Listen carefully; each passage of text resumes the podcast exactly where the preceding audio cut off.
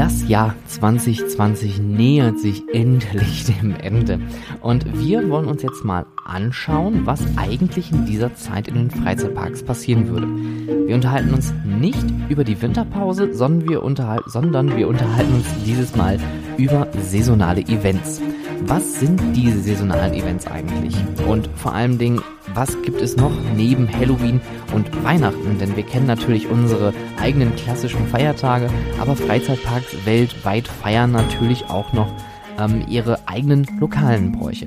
Deswegen gehen wir mal einen Schritt zurück, schauen uns die saisonalen Events nicht nur Deutschland und europaweit an, sondern auch ein Stück weit weltweit. Dies ist Auto Freizeitpark, der Business Podcast für Freizeitschaffende und ich bin Stefan Burian.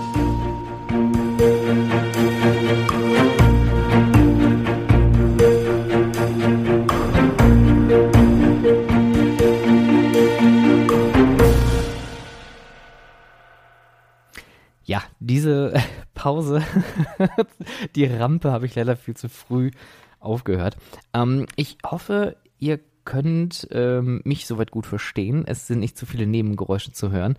Und ähm, ja, das mit dem Timing muss ich jetzt auch noch ein bisschen anpassen, denn ich habe endlich neues Aufnahmeequipment und ich bin äh, sehr, sehr aufgeregt, die erste Folge mit dem neuen Equipment aufnehmen zu können. Neues Mikrofon, neues Aufnahmegerät. Ich sitze jetzt hier also nicht nur äh, wie sonst immer eingefärcht an meinem Schreibtisch mit dem festgebundenen Mikrofon, sondern ich bin jetzt etwas flexibler und mobiler. Das heißt, ich kann auch an anderen Orten aufnehmen und das ist auch der Grund, warum ich mir neues Equipment zugelegt habe. Es wird also 2021 ein paar, hm, ich sag mal, Überraschung wäre jetzt ein bisschen zu hoch gegriffen, ähm, aber es wird ein paar besondere Folgen geben, auf die ich mich schon sehr, sehr freue. Und dafür brauche ich mobiles Aufnahmegerät und das habe ich jetzt. Aber genug zum Ton und zur Qualität. Wir sprechen heute über saisonale Events. Und die Folge, die wird auch jetzt ein bisschen entspannter. Also es gibt keine ähm, knüppelharten Fakten, es gibt auch keine Prozesse oder Prozeduren oder Abläufe. Ähm, vielleicht schweifen wir darin mal kurz ab. Aber wir werden uns hauptsächlich über saisonale Events unterhalten. Und jetzt sind wir aktuell noch in unserem harten Lockdown über die Weihnachtsfeiertage und über das neue Jahr. Ich gehe nicht davon aus, dass die Freizeitparks jetzt nochmal ähm, in naher Zukunft, zumindest in Deutschland, aufmachen werden. Wir werden uns da wahrscheinlich bis in den, äh, ins Frühjahr gedulden müssen. Es wird aber trotzdem, denke ich mal, 2021 ein spannendes Jahr, eine spannende Saison mit vielen Neuerungen in äh, den unmöglichsten Freizeitparks. Super Nintendo World wird aufmachen und ja, jetzt, jetzt nehme ich schon wieder so viel, so viel vorweg. Das heben wir uns, glaube ich, lieber auf für die ähm, Sonderfolgen. Es gibt nämlich noch äh, kurze Hausmitteilung an dieser Stelle. Zwei, äh, Spez zwei Special-Folgen. Ich bin so aufgeregt über dieses neue Aufnahmegerät hier. Weihnachten ist für mich eigentlich schon gerade passiert. Also es gibt zwei Sonderfolgen. Am 27. Dezember und am 30. Dezember gibt es zwei Sonderfolgen von How to Freizeitpark, der Talk mit Julian Omonski und meine Wenigkeit. Wir beide werden das Jahr 2020 an der Seite legen, denn dieses Jahr ähm, hat genug News gehabt. Wir wollen mal ein bisschen weiter in die äh, Ferne zurückschauen oder, oder ja, in, in die Vergangenheit schauen. Und äh, deswegen habe ich euch auch auf Instagram in den Stories gefragt, was war denn eure Lieblingssaison? Welches Jahr war das und warum? Wer das noch nicht gemacht hat, bitte einmal auf Instagram gehen und schnell noch eine DM äh, zukommen lassen oder gerne auch auf LinkedIn schreiben oder auch über Twitter.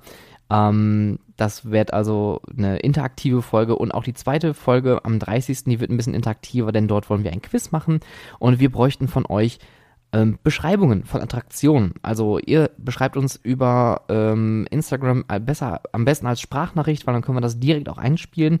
Einmal eine ähm, Attraktion, die ihr uns beschreibt als Sprachnachricht. Ähm, keine Ahnung, dann sagt ihr zum Beispiel Blau, Island, Schienen und dann wird wahrscheinlich schon äh, so ein bisschen klar, mh, hm, hier könnte es sich um Bluefire handeln. So ungefähr stellen wir uns dieses Quiz vor. Julian Omonski und äh, meine Wenigkeit, wir stellen uns gegenüber äh, das Duell des Jahres 2020.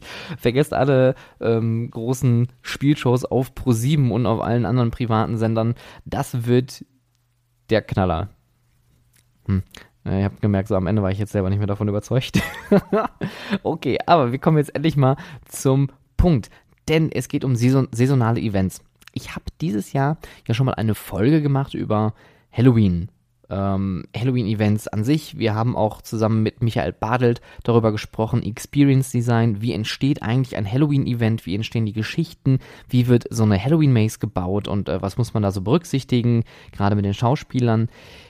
Das äh, stelle ich jetzt mal an eine Seite, wird aber einmal kurz erwähnt, denn klar, Halloween ist natürlich ein saisonales Event.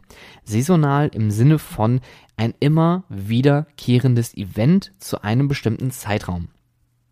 Das kann sich natürlich an Feiertagen irgendwie ausrichten. Es kann natürlich aber auch sein, dass man sich sein eigenes saisonales Event ungebunden an irgendwelche Feierlichkeiten ähm, ausdenkt und dann dementsprechend jährlich ausübt. Halloween ist natürlich der Klassiker, gerade äh, im Freizeitparkbetrieb, weil wir haben jetzt hier nicht die Restriktionen von Öffnungszeiten. Das heißt also, gerade die Freizeitparks, die eine Winterpause haben, die werden entsprechend keine Winteröffnung haben und auch kein Winter-Event haben. Deswegen ähm, ist Halloween so der Klassiker. Es gibt aber nicht nur Halloween-Events, wie zum Beispiel im Moviepark oder im Europapark oder auch in äh, Walibi World. Es gibt natürlich auch das familienfreundlichere Äquivalent und zwar Lichterfeste. Es gibt viele Freizeitparks, die so ein Lichterfest machen. Das Phantasialand hatte zum Beispiel, bevor es seine Winteröffnungen hatte, zum Herbst immer seine ähm, Lichterfeste. Die waren wirklich sehr, sehr schön. Ich war ein sehr großer Fan davon. Ähm, wir hatten auch, ich glaube, in einer der Talk-Folge mal ähm, das Lied äh, kurz angestimmt, oder zumindest habe ich es falsch angestimmt. Ähm, der Hansapark macht auch so eine Art Herbstzauber jedes Jahr.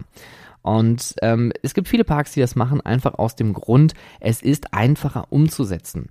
Der Park, der dann bis 8 oder 9 oder 10 Uhr etwas länger geöffnet hat, kann die frühen Abendstunden nutzen, die ja schon dann deutlich früher auch eintreten. So in der Regel ab 5 wird es schon ein bisschen dämmeriger. Ähm, dann kann man da schon mal so eine Art Mehrwert bieten, kann den Park festlich schmücken, ein bisschen eventmäßig das noch aufbereiten, wenn man ähm, kleinere Acts noch hinzufügt ähm, oder eine Parade, Lichterparaden, äh, auch da aus dem Phantasialand oder aus dem Hansapark kennen wir das her, ähm, kann man das sehr gut umsetzen, ohne irgendwelche großen Umbauten zu tätigen. Das ist natürlich bei einem Halloween-Event ein bisschen anders. Da gibt es natürlich dann die Halloween-Attraktion, wenn man es denn groß aufziehen möchte. Die erfordern äh, nicht nur Personaleinsatz, sondern auch neues Personal und natürlich auch ähm, Investitionen in neue Attraktionen oder in Auf- und Umbauen, damit das Halloween-Event auch so stimmig rüberkommt. Wie gerade schon gesagt, Winteröffnungen, die sind dann natürlich nur bei den Parks äh, möglich, ähm, Nein, umgekehrt. Also Winter-Events oder Weihnachtsevents sind nur möglich, die halt auch äh, bei den Parks oder bei den Attraktionen, die ganzjährig geöffnet haben oder eine Wintersaison haben.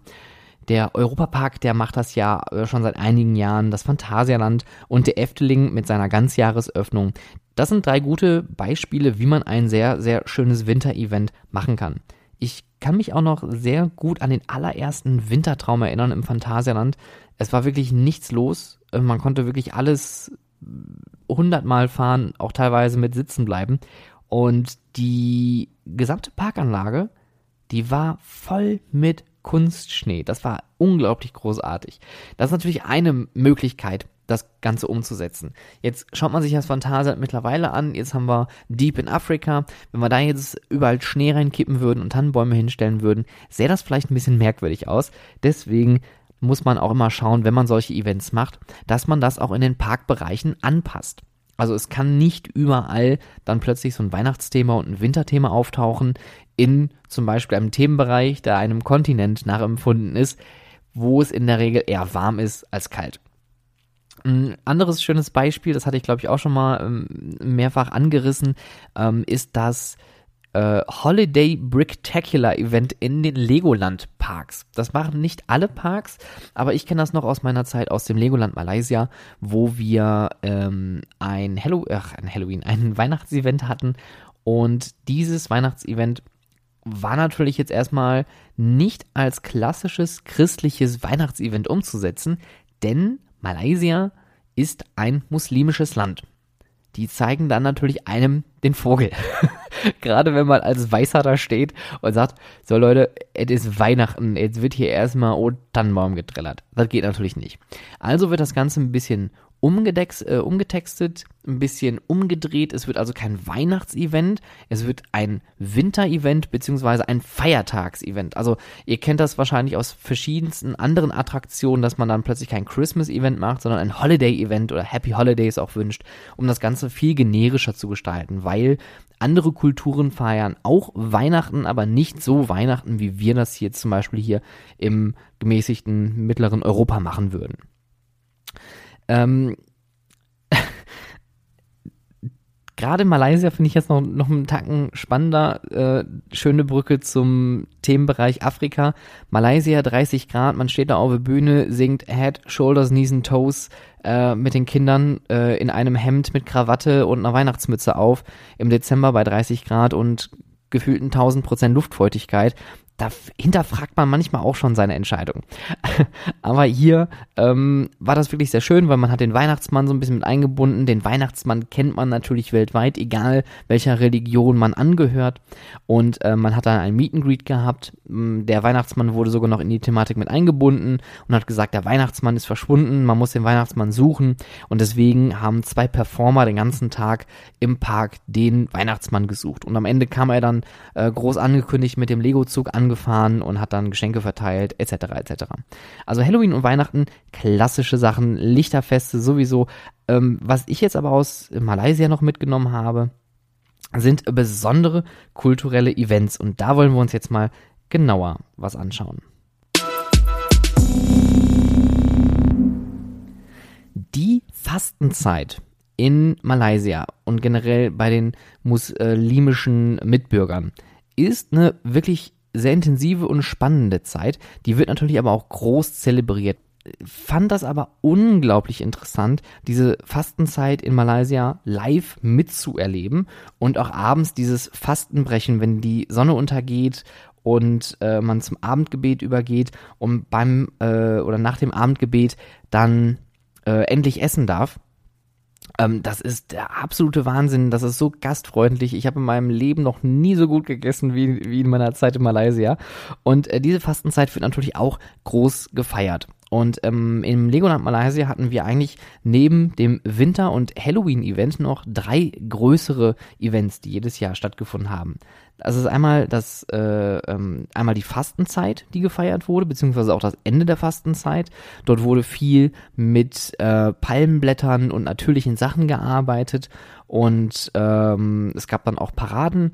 Ähm, bei dem Diwali, das ist ein indisches Lichterfest, ähm, gab es auch kleinere Sachen, aber was viel, viel größer gefeiert wurde, weil auch ähm, Malaysia nicht nur muslimisch ist, und auch nicht nur Locals hat, also ursprünglich lokale Malaien, sondern auch viele ähm, andersstämmige Nationen, die dort sich haben äh, niedergelassen, wie zum Beispiel Chinesen und auch Inder.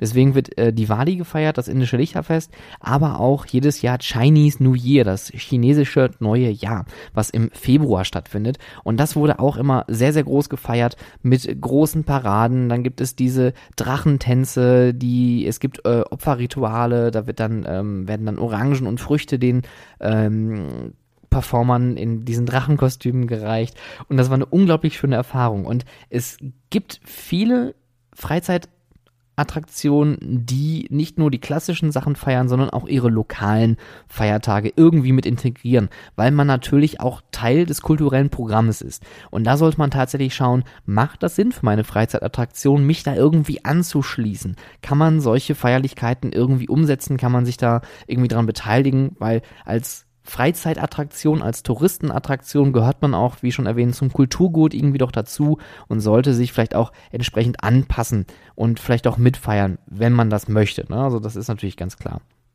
Die Amerikaner, die feiern jedes Jahr auch Thanksgiving ganz groß in ihren Freizeitparks. Ähm, da gibt's dann auch immer spezielle Kleinigkeiten, die noch damit äh, eingeflochten werden. Ähm, natürlich gibt's dann Truthahn und entsprechende Mahlzeiten in amerikanischen Freizeitparks. Also hier gibt's wirklich eine große Bandbreite an besonderen kulturellen Events, die man mit einfließen lassen sollte um auch einfach eine größere Reichweite für sich zu generieren, weil es erzeugt natürlich auch Medien- und Marketingaktivität und Aufmerksamkeit und Reichweite, die man dann nutzen kann. Ähm, man schaut sich nur zum Beispiel diese ganzen Mitteilungen an, der größte Tannenbaum oder äh, in Malaysia gab es dann auch mal den längsten äh, Drachen, glaube ich, bei diesen Chinese New Year's Events. Da wurde dann halt auch mal mit Rekorden gearbeitet. Also hier gibt es auch wieder viel Raum und Möglichkeiten, um diese ganzen Sachen für sich zu nutzen. In Deutschland, jetzt müsst ihr mal wirklich überlegen, gibt es in Deutschland irgendwelche kulturellen Events, die. Äh, ja, okay, Oktoberfest. Hm, ich weiß nicht, ob ich das jetzt erwähnen soll. Was ich viel spannender finde, ist eigentlich, dass das Oktoberfest in deutschen Freizeitparks nicht so groß gefeiert wird wie in anderen Freizeitparks. Das finde ich interessanter. Olden Towers hat dieses Jahr zum allerersten Mal ein Oktoberfest veranstaltet. Direkt auf den großen Wiesen vor dem See ähm, am Parkeingang direkt. Da hat man ein großes, äh, eine große Bühne aufgebaut und äh, Bierbänke und dann gab es das große Oktoberfest. Amerikanische Parks, natürlich, die haben sich das auch abgeguckt. In vielen amerikanischen Parks wird auch das Oktoberfest gefeiert weil man das anscheinend toll findet. Interessante Wendung eigentlich bei der Geschichte. Ich kann mich jetzt nicht dran erinnern, dass ich in irgendeiner Freizeitattraktion, in der ich gearbeitet hatte, ähm, Oktoberfest mitveranstaltet habe oder wir mitveranstaltet hatten. Ich kann mich nur dran erinnern, äh, während meiner Zeit im Sea Life in Speyer in der Pfalz, da wurde das Oktoberfest natürlich äh, zwar nicht in der Attraktion gefeiert, aber in der Stadt ganz groß und äh, da war man dann auch als Betrieb eingeladen. Es gab ein eigenes Betriebs-Oktoberfest in der Stadt, ähm, an dem ich leider nicht teilnehmen konnte. Schade, schade, schade. Ich bin auch kein Oktoberfest-Mensch. Ich finde das Oktoberfest in München schon toll, also aus dem Aspekt einer äh, Kirmes weil die haben immer großartige Attraktionen und auch recht häufig Neuheiten oder Attraktionen, die man sonst in Deutschland auf der Reise nicht so häufig sehen würde. Ähm, aber ich muss sagen, während meiner Zeit im Sea Life in Speyer habe ich drei Oktoberfeste besucht und ich kann mich, glaube ich, nur noch an zwei Besuche erinnern.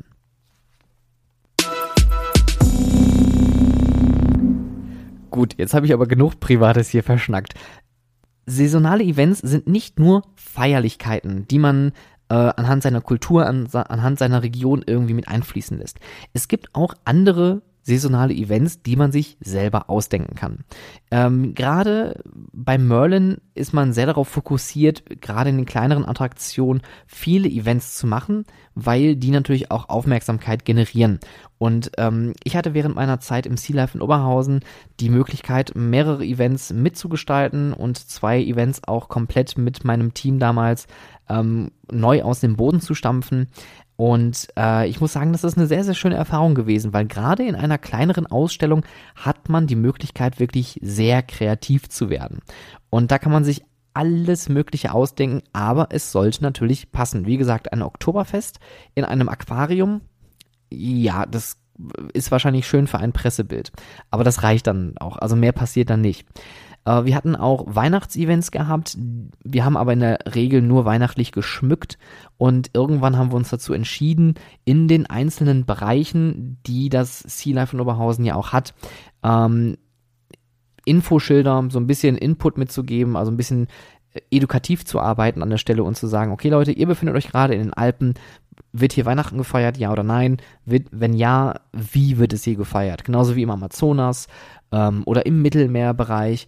Ähm, da hat man das so ein bisschen mit den ganzen ähm, Meeres- und Seebereichen so ein bisschen verknüpft und gezeigt, wie sieht es eigentlich am Land aus. Also hier gibt es mal so einen kleinen Schritt außerhalb des Wassers raus und äh, es wird gezeigt, wie äh, das äh, Weihnachtsfest in anderen Kulturen gefeiert wird und äh, dann wird auch der Bereich entsprechend geschmückt.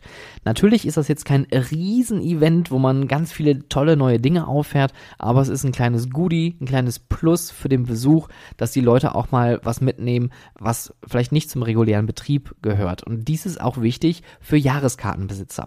Da kommen wir nämlich zum einen Punkt, und zwar Wiederholungsbesucher. Wenn wir eine Freizeitattraktion haben, die 365 Tage mal gleich ist, dann ist in der Regel der Wiederholungsbesuch der gleiche Besuch wie beim letzten Mal, nur an einem anderen Tag. Hier hat man aber die Möglichkeit, durch kleinere Events das Ganze ein bisschen aufzufrischen, aufzupeppen und äh, auch Jahreskartenbesitzer zum Beispiel an der Stelle auch exklusiv einzuladen, um sich das anzuschauen. Also da gibt es wirklich vielerlei Möglichkeiten, um ähm, einmal seine Jahreskartenbesitzer exklusiv zu erreichen, um einen Mehrwert zu bieten, Wiederholungsbesucher nochmal reinzuholen, die vielleicht keine Jahreskarte haben, das Ganze ein bisschen zu bewerben. Ähm, äh, Gerade Social Media bietet sich dann für solche Sachen an. Und ähm, ja, da sollte man sich aber, wie gesagt, genau Gedanken machen, macht das überhaupt Sinn? Man sollte, das ist jetzt ganz wichtig, jetzt kommt doch nochmal einer, ein kleiner harter Fakt, ein Event in einem Family Entertainment Center oder einem Aquarium, in einer kleineren Midway-Attraktion sollte nicht darauf ausgelegt werden, 100 Millionen Euro Umsatz zu machen und 3000 Besucher pro Tag mehr in die Bude zu holen. Das wird nicht klappen. Vor allem nicht, wenn man kein Geld investiert. Das ist nämlich so ein bisschen ähm, der falsche Gedanke. Häufig haut man solche Events schnell raus und das gilt nicht für Merlin, äh, für, für Merlin Entertainments oder nicht nur. Es gilt tatsächlich für alle ähm, kleineren Attraktionsbetreiber, die da draußen sind. Häufig werden solche Events mit dem Hintergedanken gemacht, wir machen jetzt voll die große Nummer und ziehen ganz viele Besucher rein. Wir machen hier einen Stempelfahrt und einen Maltisch das ist kein Event. Das ist ein kleines Plus. Das ist äh, vielleicht für die Wiederholungsbesucher, wie gesagt, ein nettes Ding, aber das verschwindet aber auch schnell unterm Tisch. Oder man kriegt es wirklich hin, mit einer größeren Investition seine Attraktion so auf den Kopf zu stellen, dass man komplett neues Erlebnis draus macht. Dann kann man da wieder drüber reden, gibt es da ein Return of Investment, also ähm, gibt es die Möglichkeit, das Geld wieder reinzuholen oder sogar noch mehr Umsatz zu generieren durch ein saisonales Event. Ähm, wir hatten das mal zum Beispiel gemacht mit einer Taschenlampenführung. Das ist jetzt nicht unbedingt ein saisonales Event, wenn man sich das genauer anschaut, sondern eigentlich eher eine Gruppenbuchung oder beziehungsweise eine Paketbuchung. Also man hat die Möglichkeit, an einem bestimmten Tag zu einem Special Event ähm, sich Tickets zu buchen. Das gleiche gilt auch für Backstage-Führung zum Beispiel. Das sind Dinge, die würde ich euch generell da draußen empfehlen für eure Attraktion. Bietet solche Pakete an für eure Besucher, weil viele, viele Fans da draußen, aber auch viele Interessierte, die möchten mal gerne wissen, wie sieht's eigentlich Backstage aus, hinter den Kulissen, wie bedient man der Achterbahn, ähm, wie sehen die Züge von unten aus, ähm, Tierpfleger für einen Tag, etc. Also da gibt's ganz viele Sachen, wo man wirklich viel, viel Geld mitmachen kann. Da sollte man auf jeden Fall dran denken, wenn man äh, vor allem die Kapazitäten und auch das Personal dafür hat, ähm, sich solche Pakete zu überlegen und auch anzubieten. Aber solche Events, wie gesagt, muss man immer vorsichtig sein. Häufig versucht man irgendwelche Schlechtwetterzeiten auch äh, auszu bügeln. Ähm, Gerade im Sommer, Indoor-Attraktionen haben im Sommer das Problem, dass die nicht so stark besucht werden, weil im Sommer gehen die Leute halt raus. Und das ist natürlich total verständlich. Ähm, dann Leute aber reinzukriegen durch ein Event, wie gesagt, mit einem besagten Stempelfahrt und dem besagten großartigen Maltisch, äh, der für die Mitarbeiter eigentlich nur mehr Arbeit bedeutet, ähm, kann man nicht viel reißen. Deswegen entweder ganz oder gar nicht. Und wenn ganz, dann wirklich auch überlegen, welche Möglichkeit habe ich? Wie kann ich irgendwelche Sonderlocken anbieten? Gibt es irgendwelche extra Pakete, die ich vielleicht nur sogar für diesen Eventzeitraum anbieten kann? Ähm, gibt es vielleicht eine komplett neue Storyline, die man integriert in seine Attraktion? Da gibt es ähm, auch ein schönes Beispiel, was wir im Sea Life damals gemacht haben mit dem Superhelden-Event äh, Helden der Meere ähm, was heute immer noch in, oder beziehungsweise vor, ich glaube, ein, zwei Jahren immer noch umgesetzt wurde ähm, durch das äh, globale Marketing, was ich äh, sehr schmeichelhaft finde. Ähm, dieses Event hatte gerade in Oberhausen zumindest eine komplett andere Storyline. Äh, man hat natürlich hier ein bisschen auf das äh, Umwelt, beziehungsweise auf die Umweltthematik ähm, gesetzt. Es gab einen, äh, oh Gott, jetzt, jetzt, jetzt wird's schlimm, festhalten, jetzt kommen ein paar äh, ganz, ganz äh, naiv ausgedachte Ideen. Äh, es gab einen Bösewicht, ein Ölfass. Ole Ölig. Er wollte die Meere, er wollte die Meere verdrecken und ähm, deswegen mussten die Besucher Superheldenkräfte erlernen, um Ole Ölig das Öl abzuzapfen und die Meere zu retten.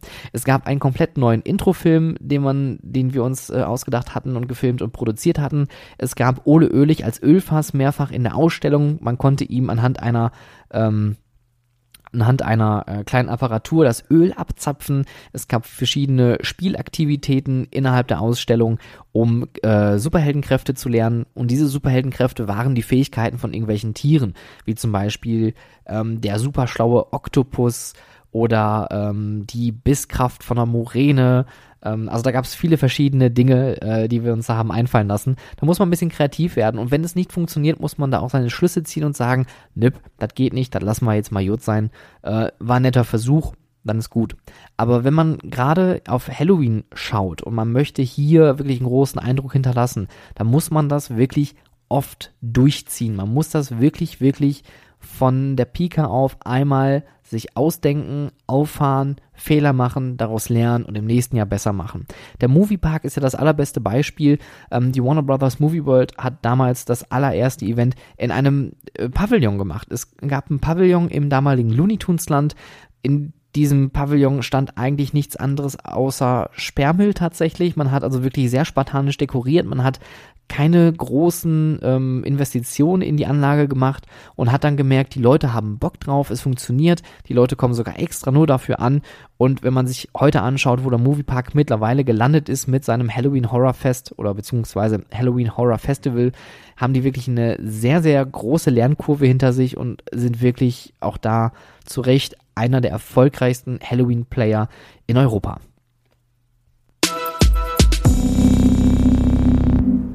Gut, das war die kleine, aber feine Abschlussfolge für 2020. Wie gesagt, es gibt nochmal zwei Sonderfolgen am 27. und am 30. Dezember. Zusammen mit Julian und Monski gibt es Haute Freizeitpark, der Talk als Sonderfolge in der Doppelfolge. Und ähm, da werden wir das Jahr 2020 nochmal an der Seite legen und uns andere Jahre anschauen, die uns besser gefallen haben. Und es wird auch ein bisschen interaktiv werden. Für alle weiteren Informationen zu dieser Sonderfolge und für eure Einreichungen, also für das Quiz und auch für die Frage, welches Jahr war eure Lieblingssaison und warum, gerne auf Instagram vorbeischauen, at howtofreizeitpark. Ähm, ihr könnt natürlich auch auf Twitter schreiben äh, howtofreizeit. Auf LinkedIn bin ich natürlich auch vertreten und auch äh, meine Consulting-Firma ähm, ist dort vertreten. Amusement Business Support beziehungsweise mittlerweile auch Amusement Consulting. Es hat mir wirklich sehr viel Spaß gemacht, wenigstens äh, jetzt nochmal so einen kleinen Lichtblick zu geben am Ende des Jahres und ein bisschen mit euch zu quatschen es war wirklich ein unglaublich aufregendes Jahr. Ich werde mich wahrscheinlich noch tausendmal bedanken in den Doppelfolgen, aber ich möchte hier diese Chance nochmal nutzen und sagen, vielen, vielen Dank für die ähm, vielen Zuschriften, für die vielen Ideen, für die Kritiken, die ich bekommen habe, für die ganzen Follower auf Instagram, auf LinkedIn ähm, und auch auf Twitter, die mir da regelmäßig folgen und Feedback geben. Vielen, vielen Dank. Ohne euch da draußen wäre das nicht so möglich gewesen. Ich bedanke mich recht herzlich fürs Zuhören in dieser Folge. Wir hören uns bei den Sonderfolgen und falls uns nicht mehr hören, schöne Feiertage und bis ins neue Jahr.